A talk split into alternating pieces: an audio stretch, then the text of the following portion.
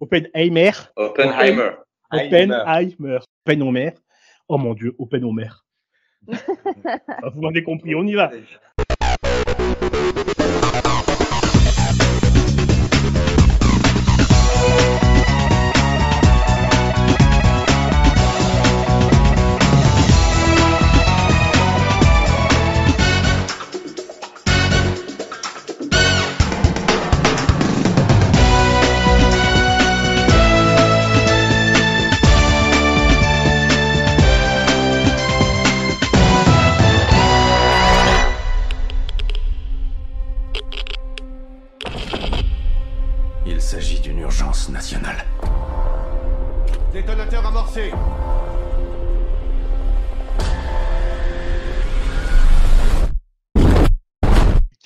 Film d'ailleurs entre Moi, Pas moi. c'est James. euh, James Tu as vu le film Marine Tu l'as vu? Pas du tout. euh, Je me posais la question d'aller le voir et je suis encore euh, dubitative. Alors là, je sens que tu vas pas être plus avancé parce que moi je le déconseille et je pense que James le conseille. Exactement, tout à fait. Euh, bah, moi, moi, je ne l'ai pas vu. Ok, Pierre ne l'a pas vu. Non, j'ai trouvé le film vide. Tu te, euh, je me suis emmerdé, mais du début à la fin.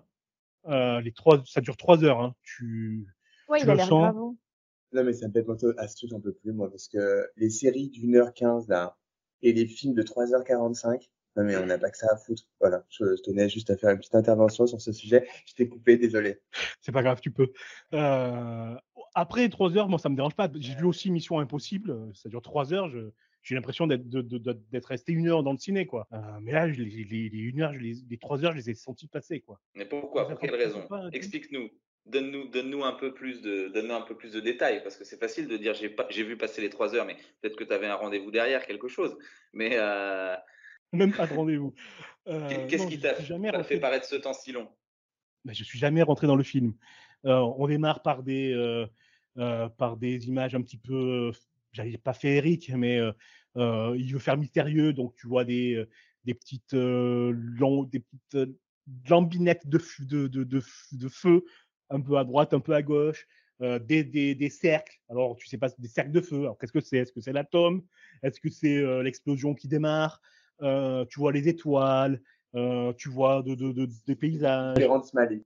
Oui, voilà, c'est ça. Insupportable. Ouais. Et- Est-ce que tu n'as pas été voir le film euh, comme un biopic? Parce qu'en fait, voilà, moi, quand le film il est sorti, quand Nolan a annoncé son projet, je me suis dit, waouh, Nolan qui se lance dans un biopic, c'est quand même compliqué, c'est pas du tout sa cam.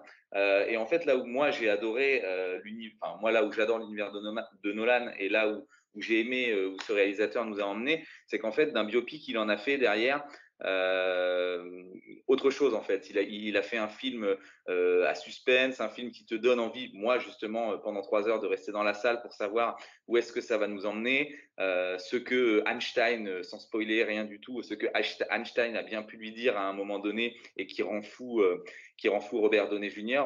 Voilà, toutes ces choses-là. C'est-à-dire que d'un biopic, d'un constat de biopic à la base, il a réussi à en faire un- film à la Christopher Nolan et c'est ce que j'ai trouvé vraiment sublime, en plus du, jeu d'acteur incommensurable et de, toute la pléiade d'acteurs qu'il peut y avoir euh, à travers ces trois heures d'image. Alors, sur les acteurs, je te rejoins. Surtout Robert Downey Jr., il est, génial dans son, côté un peu paranoïaque.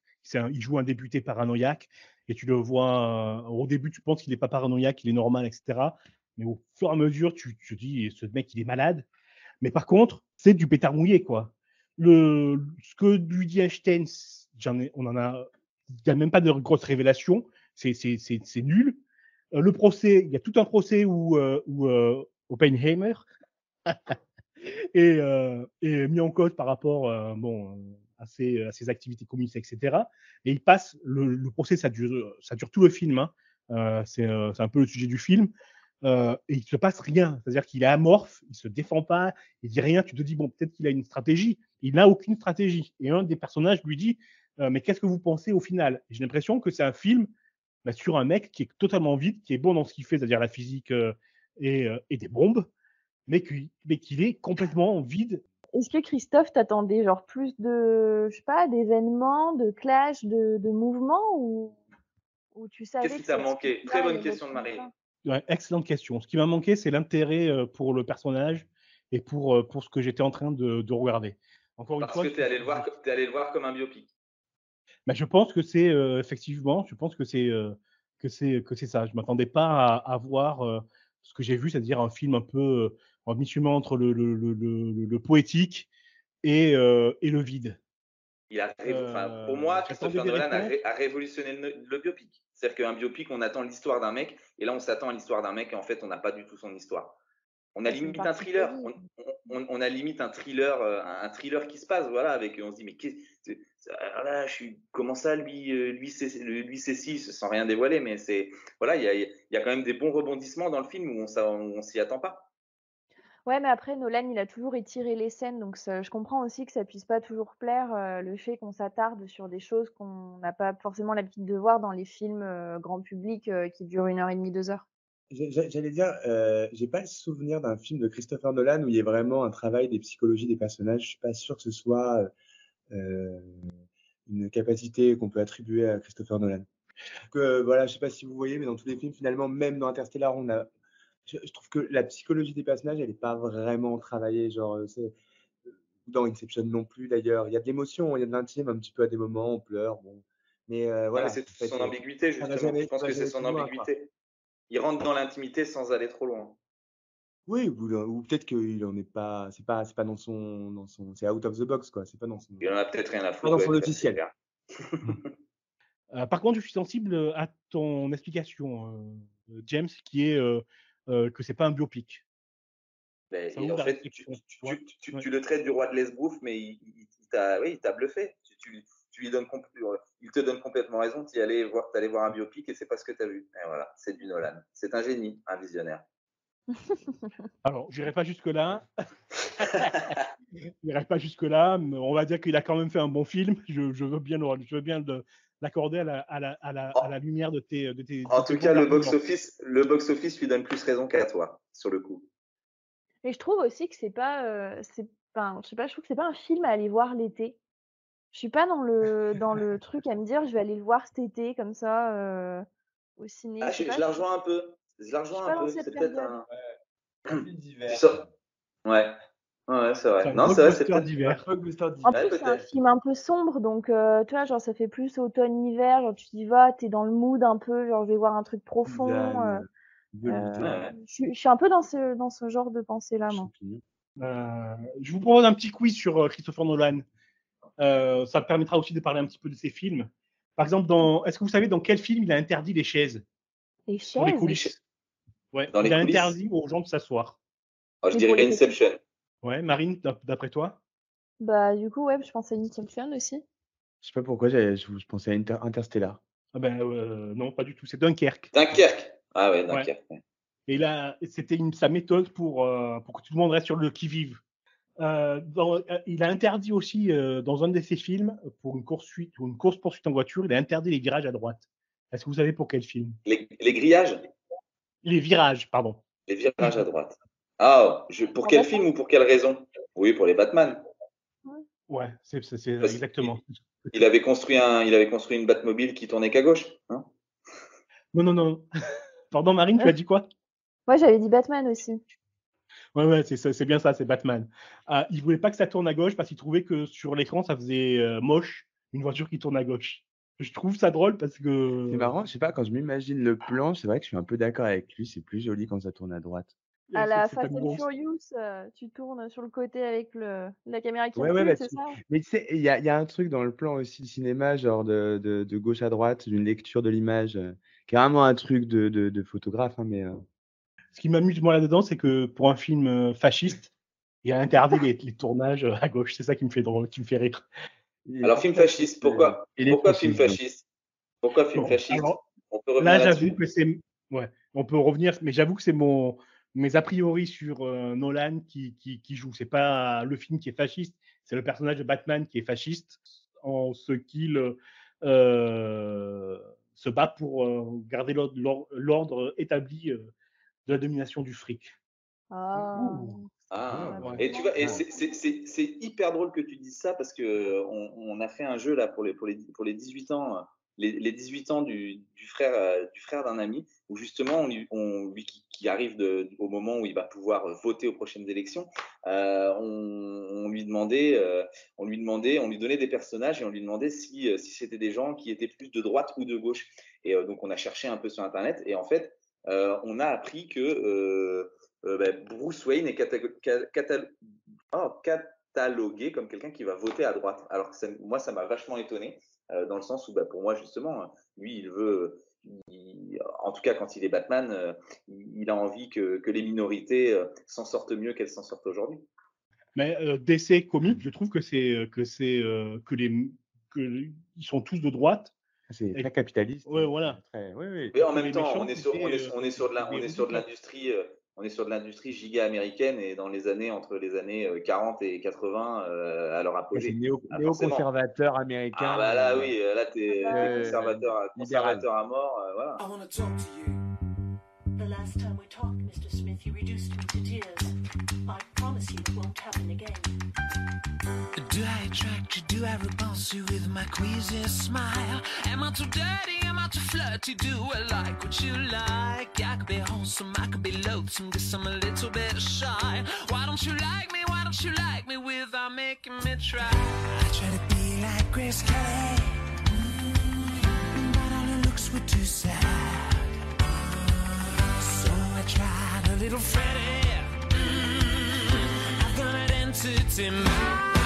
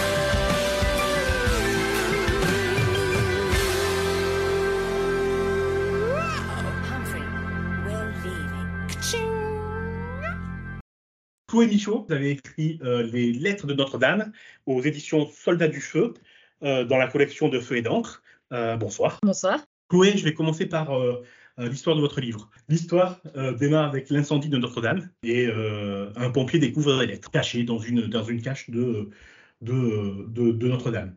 Et ces lettres vont être le point de départ d'une ben, enquête pour savoir qui les a écrites, pourquoi elles ont été cachées. Et on va ainsi se balader entre euh, euh, l'époque d'aujourd'hui euh, et l'époque de la Deuxième Guerre mondiale à travers les, lettres, mais aussi le journal d'un pompier, d'un pompier de Paris. Comment vous vous êtes dit que vous allez écrire sur les, pompiers du coup? Mon père est pompier, mon grand-père était pompier, mon frère a fait bah, les, JSP aussi. Du coup, j'ai toujours baigné dans cet univers. Et euh, après, j'avais jamais forcément imaginé en faire un livre, mais le jour de l'incendie de Notre-Dame, j'ai une idée qui m'est venue, euh, qui est vraiment arrivée. Et euh, c'était aussi pour moi l'occasion de rendre hommage à cette profession qui n'est pas très connue. Et en creusant, bah, je me suis rendu compte qu'il y avait vraiment beaucoup de choses euh, dont moi je n'étais pas au courant et j'imagine la plupart des gens, notamment le rôle des pompiers de Paris pendant la Seconde Guerre mondiale. Ouais. C'est ça hein, qui, qui, est, qui, est, fou dans, dans le livre, c'est-à-dire qu'on apprend on apprend le, rôle des pompiers pendant la Seconde Guerre mondiale, des, trucs que, personnellement je, n'étais pas au courant et autour de moi on n'était pas au courant. Quand j'ai raconté euh, l'anecdote de la vache, par exemple, est-ce que vous pouvez nous dire quelques, quelques mots sur l'anecdote de la vache, s'il vous plaît? Bien sûr. Euh, une caserne de pompiers, pendant l'Exode, a acheté une vache qu'ils ont fait paître au jardin du Luxembourg pour avoir du lait à donner aux enfants euh, qui étaient perdus dans les gares ou dont les parents n'avaient pas de quoi les nourrir. Et donc, euh, on avait voilà, cette vache au jardin du Luxembourg tous les jours et je trouvais ça totalement ahurissant de ne pas être au courant qu'il s'était passé ça un jour dans Paris. Voilà. Là, quand j'ai raconté moi cette histoire autour de moi, on m'a dit mais c'est pas possible, alors que ça s'est vraiment vraiment passé. Euh, vous racontez aussi l'histoire de euh, de la, euh, du drapeau que les pompiers vont remettre en haut de la tour Eiffel. Ça demande un courage fou. C'est le, capitaine Sarniguet qui, qui, qui, qui, fait ça. mais oui, moi, ce qui m'a vraiment marqué dans ce livre, c'est la recherche documentaire. Euh, C'est-à-dire que c'est un vrai travail euh, de, ben, de journaliste que vous avez fait. Quoi. Vous avez été chercher l'information, vous avez été chercher les, euh, les, anecdotes pour rendre la vie euh, quotidienne d'une caserne, j'allais dire, vous, ça vous a pris beaucoup de temps pour, pour ces recherches-là? C'est quelque chose qui m'a pris beaucoup de temps. Je pense que ça m'a vraiment pris six mois de recherche entre, bon, sachant que déjà, c'est pas mon activité principale près d'aller chercher des informations, de rentrer en contact avec des personnes qui avaient ces informations, parce que c'est honnêtement de trouver des, des infos sur les pompiers de Paris pendant cette période euh, de l'histoire, c'était pas forcément facile. Et les pompiers de Paris, même aujourd'hui, c'est un corps militaire. Donc euh, même si je connais un peu les pompiers euh, hors Paris, je connaissais pas forcément tout le fonctionnement des pompiers de Paris. Donc il a fallu que je me renseigne beaucoup à ce sujet. Euh, après, voilà, ça a été euh, rencontrer des gens, discuter. Donc, c'est quand même quelque chose qui prend énormément de temps. Mais je voulais vraiment être le plus, euh, le plus factuel, le plus vrai possible. Comme c'est mon premier roman, je voulais pas qu'on m'attaque aussi là-dessus. Et moi-même, ça m'intéressait. En fait, c'est toutes ces informations qui ont construit le livre au fur et à mesure et qui ont fait que toute cette histoire est devenue ce qu'elle est aujourd'hui. Et comment on récupère toutes ces infos? Comment est-ce qu'on déniche, euh, on déniche les endroits où aller glaner toutes ces infos? C'est hyper intéressant. Au culot. Pour moi, c'était assez compliqué au début. Je me, je me sentais pas crédible, en fait, de dire c'est mon premier roman, coucou, j'ai besoin d'informations. Euh, j'avais un petit peu cette peur. Euh, j'ai rencontré un, j'ai eu la chance, j'ai contacté un auteur spécialisé dans cette période sur les pompiers de Paris et qui m'a énormément encouragée, qui m'a envoyé tous ses livres, qui m'a envoyé même des photocopies de vieux livres introuvables aujourd'hui et après, bah, au culot, j'ai contacté les pompiers de Paris euh, qui m'ont ouvert un petit peu euh, bah, leurs portes, qui m'ont fait visiter euh, des, endroits qui m'ont donné accès à des vieux, des vieux comptes rendus d'intervention. Mais je dirais que c'est aussi au culot. Là, pour le deuxième, ce sera peut-être plus facile. J'aurai plus l'expérience et je pourrais dire j'ai déjà écrit un livre. Mais surtout quand c'est le premier, je trouve que c'est assez compliqué. Je rebondis sur le fait que euh, les pompiers de Paris soient, soient des militaires. Euh, ce qui est étonnant aussi dans le livre, c'est que euh, l'histoire de ces, de ces pompiers-là, l'histoire de, leur rôle dans la Seconde Guerre mondiale, on ne la connaît pas. personne autour de moi ne la connaissait. Moi-même, je ne la connaissais pas, je l'ai appris grâce à votre livre. et je mets ça en relation avec le, ben, métier de militaire. c'est dur de faire parler un militaire sur son métier sur, euh, sur ce qu'il fait, euh, sur, euh, sur, sur, sur l'engagement. J'ai des amis militaires autour de moi. il a fallu que je lise le livre de Fabien Lemaire, une, une épreuve humaine Barkhane, aux éditions L'Armatan pour savoir vraiment ce que faisaient mes potes, quoi, pour savoir ce qu'ils faisaient quand ils étaient, quand ils étaient en OPEX. Euh, comment c'est possible euh, vous, Comment vous, vous êtes confronté vous à ce, à ce, à ce silence pendant vos recherches? Vous avez regardé un petit peu de où là on va pas tout lui dire ou on vous a ouvert les portes une fois que vous avez voulu euh, avoir des réponses? Bah, déjà, quand j'ai commencé à chercher les réponses, je les trouvais nulle part parce que, comme toute personne de ma génération, hein, j'ai tapé sur Google pompier de Paris, guerre 39-45. honnêtement, j'ai trouvé très très peu d'informations. C'est dans des livres que je les ai trouvées. Après, une fois que j'ai réussi à contacter les personnes, au contraire, elles ont été très enclines à me parler. Euh, quand j'ai contacté les pompiers de Paris, à part le fait de ne pas divulguer les visuels, euh, voilà, les, des sources, euh, parce que ça appartient bah, aux pompiers de Paris, on m'a répondu à toutes mes questions, donc ça, j'ai pas forcément eu trop de problèmes. Et je me suis posé moi-même la question pourquoi on, ne savait pas on ne connaissait pas ce rôle qu'ils avaient eu pendant la, Seconde Guerre mondiale, parce qu'au final, les pompiers de Paris, c'était les seuls militaires qui sont restés euh, à Paris après que euh, tout le gouvernement ait quitté la capitale pour euh, Vichy. Et ça, j'en avais aucune idée, alors qu'on a tous vu la Seconde Guerre mondiale en cours, on a tous lu plusieurs livres là-dessus. Et ouais, je me suis posé la question de pourquoi est-ce qu'on ne sait pas? Et est-ce que c'est pas aussi parce que bah, ces pompiers, pour eux, c'est leur quotidien, c'est leur travail. Et c'est normal, alors que nous, on perçoit ça bah, comme être un héros. C'est vraiment des comportements héroïques au quotidien. Pour eux, c'est c'est leur réalité. Euh, c'est comme, bah voilà, moi je vais ouvrir un tableau Excel, eux, euh, ils vont en incendie ou euh, ils vont sur un bombardement.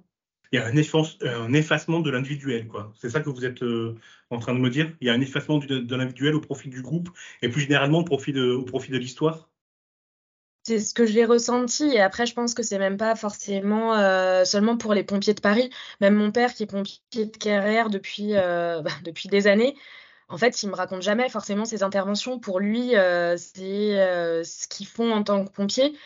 Et disons que c'est une réalité et que ce soit pas forcément le commun des autres, c'est pas quelque chose qu'il ressent au quotidien, donc il m'en parle pas forcément. Si je vais poser des questions, il, répond, mais euh, ça lui viendrait pas à l'esprit de m'en parler. D'accord. Euh, on va s'apesantir un petit peu plus sur l'histoire en elle-même de votre, de votre roman. Il, euh, il, y a des images qui m'ont marqué. Je voudrais bien savoir comment, euh, comment vous êtes arrivé à ces images-là. Est-ce qu'elles vous ont été imposées par l'histoire bah, Vous avez pris une pelote de fil et puis vous l'avez déroulée jusqu'à avoir ces, ces, images fortes Ou est-ce que vous êtes parti des images fortes? Moi, il y, a, il, y a, il y a, deux points qui m'ont marqué dans votre livre.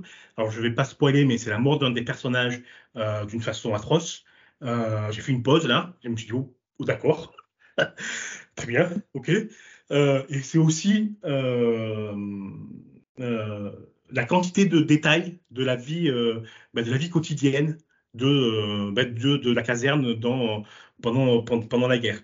les scènes de bal, moi, ça m'a fait rire. Euh, la scène où euh, il y a un des euh, le, où le héros le héros pompier regarde par la fenêtre passer les jeunes filles en, imaginant qu'il y en a peut-être une qui, qui l'embrassera. je trouve ça touchant. comment vous êtes venu à ces, à ces, à ces scènes-là du coup? Bah, J'avais vraiment une trame en tête. donc comment aiguiller mon histoire, c'est-à-dire ce qui se passait à quel moment, où est-ce que je voulais arriver mais c'est vraiment en écrivant que j'ai rencontré les personnages et qui sont un petit peu imposés à moi. Et du coup, toutes ces scènes, elles sont venues au fur et à mesure avec toutes les recherches que j'avais faites bah, pour ancrer dans la réalité et pour parler de leur quotidien. Et sinon, c'est vraiment les personnages qui me parlaient. C'est un petit peu compliqué à dire, mais leurs personnalités ont, apparu au fur et à mesure. Il y a certains personnages au tout début de l'écriture, je me dis, ah, il va être un petit peu comme ça. Et en écrivant, bah, la personnalité a un peu changé. Euh, certains m'ont même surpris au final euh, parce qu'ils ont complètement évolué. Et euh, bah, je vois très bien les scènes dont vous parlez, c'est des scènes où ça faisait partie de mes personnages. Et il y a une scène bah, que j'ai particulièrement aimé écrire, et c'est celle dont vous parlez, la mort de, d'un des personnages. Et cette scène, j'ai aimé énormément. Je ne sais pas exactement d'où elle est sortie. C'est un moment, je me suis dit, il faut, qu'il, faut que ce personnage meure. Et j'ai voulu lui donner une mort, une belle mort, une mort un peu euh, héroïque. Et du coup, j'ai commencé à l'écrire et c'est vraiment venu tout seul. Après, j'ai passé du temps à la relire pour peaufiner un petit peu les mots. Et je pense que c'est quand même une des scènes dont je suis la plus fière dans, dans le livre. Ouais, c'est une scène clé, c'est une scène, euh, c'est une scène euh, dont on se souvient, quoi. Moi, c'est une des scènes qui m'a qui m'a marqué. Vous voyez plus comme une romancière ou comme une journaliste? Plus comme une romancière. Honnêtement, je m'étais jamais jamais imaginé euh, journaliste euh, avant. Le terme m'était jamais venu à l'esprit. Plus euh, roman, mais c'est vrai que je me suis posé la question quand j'ai commencé à envoyer des versions à des maisons d'édition et qu'on me demandait de qualifier mon roman. Est-ce que c'était un roman ou un roman historique? Alors je considère pas que c'est un roman historique parce que c'est c'est trop fictif et, je pense qu'il y a beaucoup de choses où j'en parle pas forcément des, des pans de l'histoire que j'aborde pas, mais c'est plus à ce niveau-là où je me suis un petit peu posé cette question. Moi, j'ai vraiment du mal à mettre du curseur. C'est ce que, alors, euh, c'est ce que je vous ai dit dans l'entretien qu'on a fait euh, vendredi et que vous pourrez écouter euh, dans l'émission précédemment, précédemment dedans. C'est pas facile à dire, hein, en fait. Ça s'appelle Les Lettres de Notre-Dame. C'est écrit par Chloé Michaud, c'est vous. c'est aux éditions Soldats du Feu, euh, collection euh, de feu et d'encre. On mettra tous les liens euh, sur le podcast, mais aussi sur le site internet. Moi, j'avais une, bah, une, question.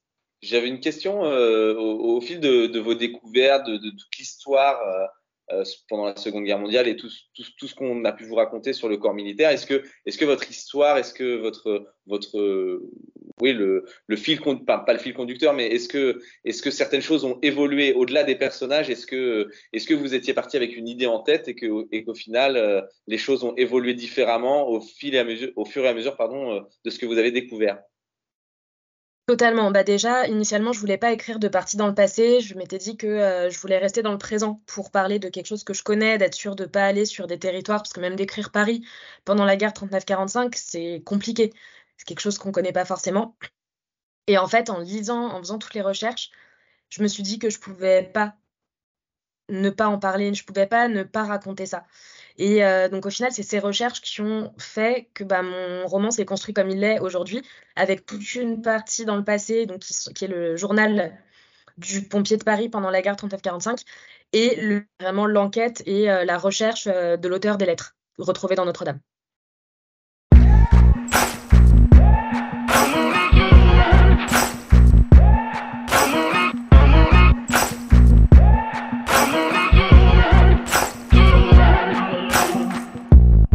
Maybe I'm foolish, maybe I'm blind. Thinking I can see through this and see what's behind. Got no way to prove it, so maybe I'm lying. But I'm only human after all. I'm only human after all. Don't put your blame on me. Don't put your blame on me.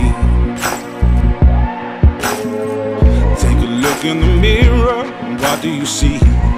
See it clearer or are you deceived in what you believe? Cause I'm only human after all, and you're only human after all. Don't put the blame on me, don't put your blame on me.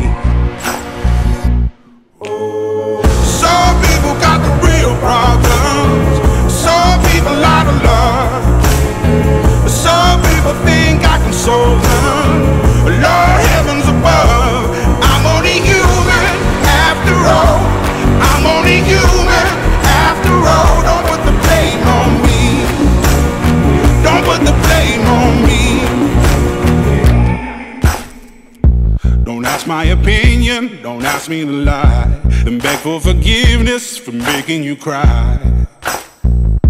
For making you cry. Cause I'm only human after all. I'm only human after all. Don't put your blame on me. Don't put the blame on me. Oh, some people got the real problems. Some people out of love. People think I can solve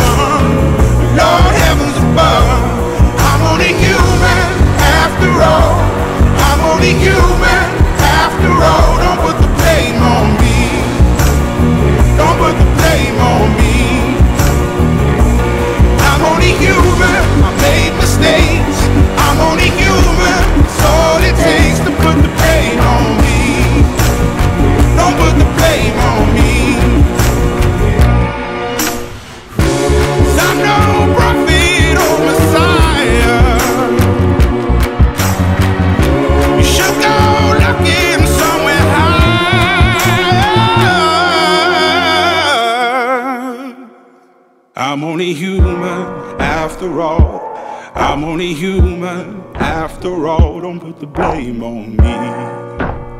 Don't put the blame on me. I'm only human. I do what I can. I'm just a man. I do what I can. Don't put the blame on me. Don't put your blame on me. Alors, presse à portée, donc c'est euh, la première, c'est une chronique sur les revues de presse, euh, revues de presse de critiques euh, ciné, papier, internet, etc. Et on va se pencher sur la sortie du film de Luc Besson, le nouveau film de Luc Besson qui s'appelle Dogman. Alors, Dogman, ça raconte l'histoire d'un fric, ça raconte l'histoire de, de, sa violence et de sa vengeance. Euh, mais attention, euh, il est gentil. Euh, gentil, c'est le mot qui se retrouve le, plus souvent dans les articles de journaux que, qui ont été publiés à propos de, ce, film. Et surtout, c'est un adjectif qui, qui, se retrouve accolé auprès de ceux qui n'ont pas vraiment aimé le film, parce que ça devient une, attaque contre le film. Il est gentil comme le scénario, basique, simple, binaire. Il y a le bien, il y a le mal, il y a les bons et les gentils. Euh, il reproche euh, que tout soit très stéréotypé euh, dans, le, dans, le, film. mais en même temps, les films de Luc Besson, ça a toujours été très stéréotypé, il me semble. Non, Luc, Besson a toujours été très léger, même dans ses scénarios. Ça n'a jamais été très, très, très, très, très abouti, très recherché. Moi, ce qui, ce qui, j'ai toujours aimé la légèreté de Luc Besson, aimé son univers. Euh, toujours aimé les, bandes annonces que j'ai pu voir des films de Luc Besson m'ont toujours donné envie de les voir. Et là, moi, c'est le problème qui se pose, c'est qu'en fait, euh, bah, j'ai pas envie d'aller le voir. Pourquoi je ne sais pas, mais il me donne pas envie du tout d'aller le voir. Est-ce que c'est pas parce qu'on a l'impression d'avoir déjà vu le film avant même après avoir vu la bande annonce C'est-à-dire que le héros, euh, il ressemble au Joker de Joaquin Phoenix. Euh, on a l'impression qu'il est drag queen parce que c'est la mode en, ce moment. Et il y a un petit côté je trouve, hein, dans la bande-annonce euh, qui nous dit euh, vous allez aimer, vous allez aimer, restez, restez, allez, venez le voir. Ouais, de, déjà vu. Hein, ouais, un, ouais, ouais, quelque chose qui nous dit oh, c'est déjà vu, j'ai pas envie d'aller le voir. Et c'est vrai que. Est-ce que pour Luc Besson, c'est pas aussi euh, sa façon d'essayer d'attirer le public, mine de rien, avec des. Comme tu dis, hein, bah, on a l'impression de voir le Joker de Joachim Phoenix, euh, c'est les bons, c'est les méchants, c'est des choses simples mais qui habituellement, généralement marchent. Et on sait que voilà, sa société, euh, euh, il y a eu beaucoup de mal à, à s'associer avec sa société. Est-ce que c'est pas justement un film pour essayer de plus léger encore que d'habitude pour essayer de, de, de, de, de se relancer un peu là où il s'était perdu? Et c'est ce que soulignent les articles de, les articles de presse sur le, sur le film. Hein. C'est-à-dire qu'ils expliquent qu'il sort d'une grosse séquence de, de 12, entre guillemets. Ces derniers films ont été des flops euh, monumentaux. Euh, il a eu des petits soucis avec, euh, avec MeToo. Il a dû vendre ça, il a, dû vendre ou il est en train de perdre sa société de, de production. production. Ouais, donc c'est vraiment le film pour lui un petit peu de la, de la dernière chance. Ça se, ça se sent dans les, dans les, dans les articles. Et il n'y en a pas beaucoup qui sont tendres avec, avec le film, à part Le Monde, qui est le, le, journal qui a été le, moins dur avec, avec, euh, avec le film. Et, euh, je cite, c'est euh, Jacques Mandelbaum qui écrit, dans le monde, qui écrit dans Le Monde. Autant dire que le risque de la grandiloquence et du grotesque est ici assumé, alors même qu'il ressort de cette fantaisie quelques moments d'incongruité expressionniste. ça veut dire que c'est ah, de la merde, mais que c'est pas mal. Mais c'est pas mal. Après, et après ça, ça, nous donne un bel indice. Si le monde et la plus belle critique, euh, celle qui donne la meilleure note, ça doit vraiment pas être génial. il y a aussi, il y Télérama. Télérama, il fait une mauvaise critique, mais il reconnaît que euh, la marque de fabrique de Besson, c'est-à-dire héros fracassé, dialogue naïf, fusillade inévitable, on est dans le cinéma des années 90 pour, pour, pour, Télérama, c'est Marie Sauvion qui a écrit ça. Mais alors le pire, c'est Eric Nohoff du Figaro. Je vais vous lire parce qu'il tire à vue. Euh, on se doutait que Luc Besson n'allait pas beaucoup au cinéma et qu'il préférait la bande dessinée, mais quand même, s'approprier un titre de Matteo Garonne ne le gêne pas. L'ignorance a ses vertus. Chez le, réalisateur, elle devient presque touchante. Son nouveau, héros est gentil comme tout. Encore un de encore ses innocents maltraités par la vie. Ça ne va pas fort.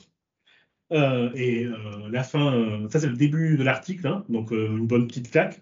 Et la fin, durant le générique de fin, Pierre Anton, non, je ne regrette rien, elle est bien la seule. C'est euh, l'article, il, le démontre, quoi. après, ouais, hein, il s'est pas fait que des amis hein, ces dernières années, Luc Besson. Après, je trouve ça dommage parce que démonter comme ça aussi euh, l'un des rares euh, réalisateurs français qui, qui, a, des ouvertures et des portes sur l'international, c'est aussi dommage parce que il, faut leur laisser, il faut leur laisser la chance. On peut ne pas aimer un film sans pour autant être euh, méchant. Je suis d'accord avec toi. Et euh, comme j'ai dit en début de chronique, je n'ai pas vu le film. J'irai donc le voir et à la prochaine émission, on en reparlera. Allez, on prend tous un engagement. Même si ça ne nous a pas donné envie de le voir, on va aller le voir pour, pour voir ce que ça donne et pour soutenir notre réalisateur français. La guerre C'est inévitable. Il faut parfois détruire afin de créer. Nous ne sommes pas des Jedi.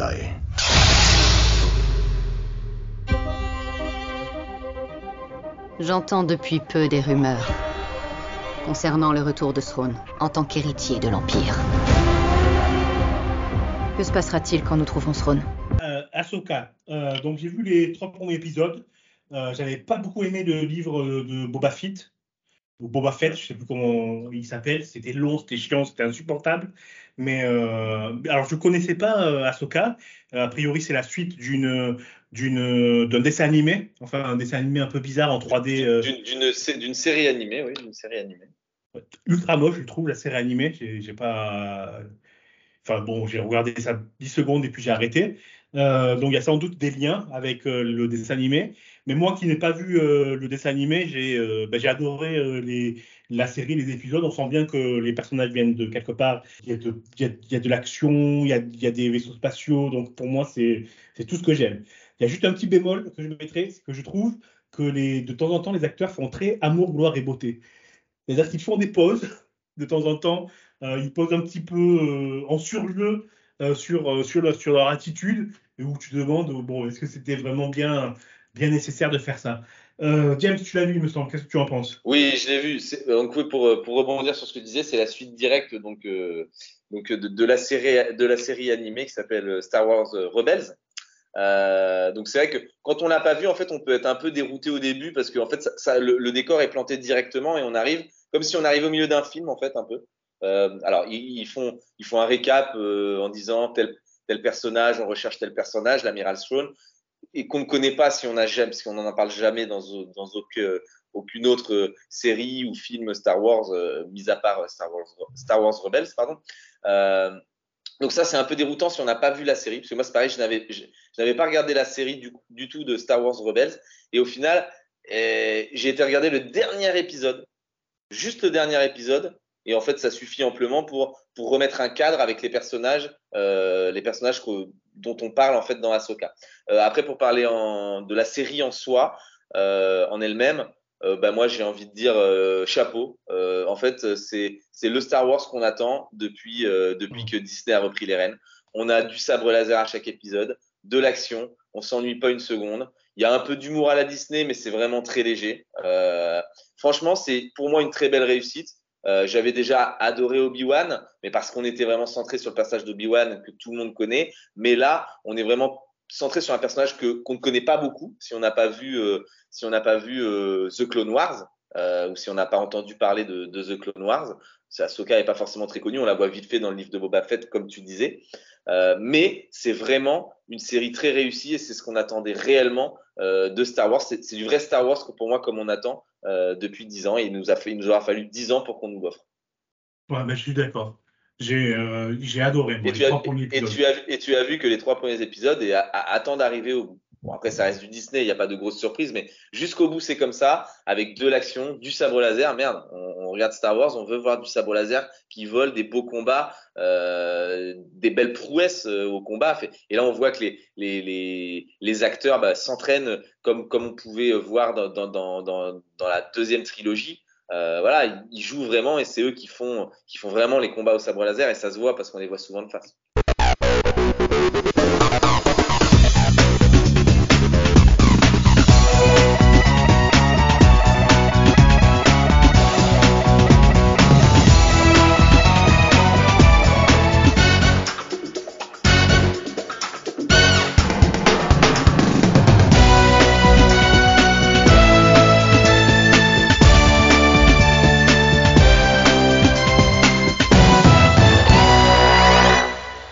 Encore quelques épisodes et tu, tu, vas, tu vas être subjugué par l'épisode 5-6. Euh, bon, bah, c'est c'est bon, bah, qui, qui m'envoie ces codes? J'ai envie d'aller voir.